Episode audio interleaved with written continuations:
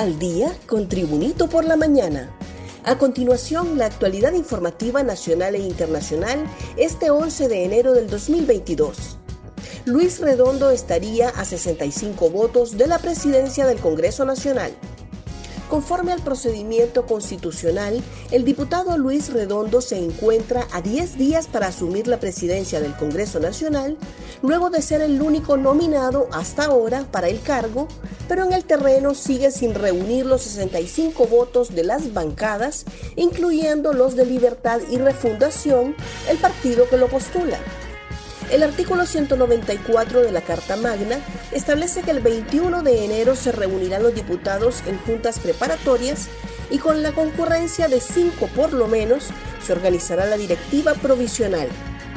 El artículo 195 agrega que el 23 de enero se reunirán los diputados en su última sesión preparatoria para elegir la directiva en propiedad.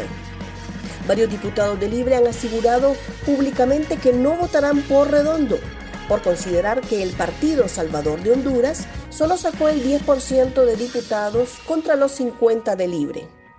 El Salvador rechaza tratado bicentenario que ratificó la sentencia de la Haya.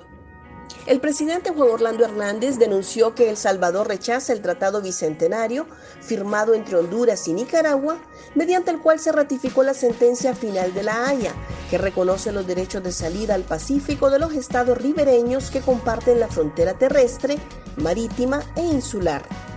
El Salvador aún no acepta la sentencia final de la Haya, que ratifica el derecho de Honduras de salida al Pacífico. Hasta rechaza el Tratado Honduras-Nicaragua, que acepta la sentencia de la Haya. Nuestra presencia hoy en Managua demuestra lo esencial para Honduras, que es su relación con Nicaragua, publicó el mandatario hondureño en sus redes sociales.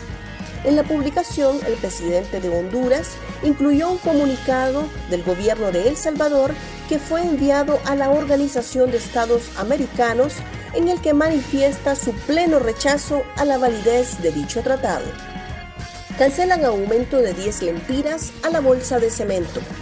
El aumento de 10 lempiras que se había aplicado a la bolsa de cemento en el mercado interno desde el pasado 1 de enero del 2022 fue suspendido luego de un acuerdo entre autoridades de gobierno, el Consejo Hondureño de la empresa privada COEP, constructores y empresas productoras. La Secretaría de Desarrollo Económico comunicó que el acuerdo se logró con el COEP, la Asociación Nacional de Industriales, la Cámara Hondureña de la Industria de la Construcción y empresas cementeras como Cementos del Norte, Cementos Guangpen y Ultracem.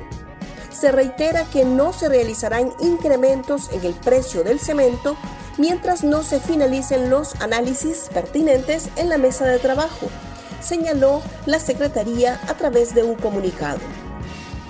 Un repaso al mundo con las noticias internacionales y Tribunito por la mañana. Senadores de Estados Unidos piden amparo migratorio para El Salvador, Honduras, Nicaragua y Guatemala. 33 senadores demócratas pidieron al gobierno de Joe Biden que se designe un nuevo estatus de protección temporal, un amparo migratorio para El Salvador, Honduras y Nicaragua y otro para Guatemala, debido a la situación humanitaria, informó este lunes uno de ellos.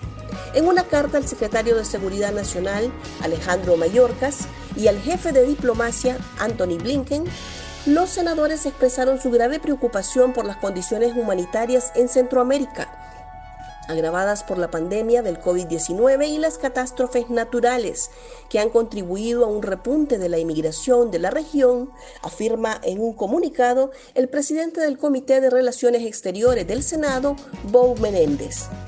Cirujanos de Estados Unidos trasplantan con éxito un corazón de cerdo a una persona un equipo de cirujanos estadounidenses trasplantó con éxito el corazón de un cerdo modificado genéticamente a un humano, una primicia mundial, informó el lunes la Universidad de Maryland Medical School. La operación se llevó a cabo el viernes y demostró por primera vez que el corazón de un animal puede seguir latiendo en un ser humano sin un rechazo inmediato, explicó en un comunicado. El paciente, David Bennett, no era apto para un trasplante humano. Este habitante de Maryland, de 57 años, se halla bajo vigilancia médica para determinar cómo funciona el nuevo órgano. Don Omar en primer lugar en tres listados de Billboard.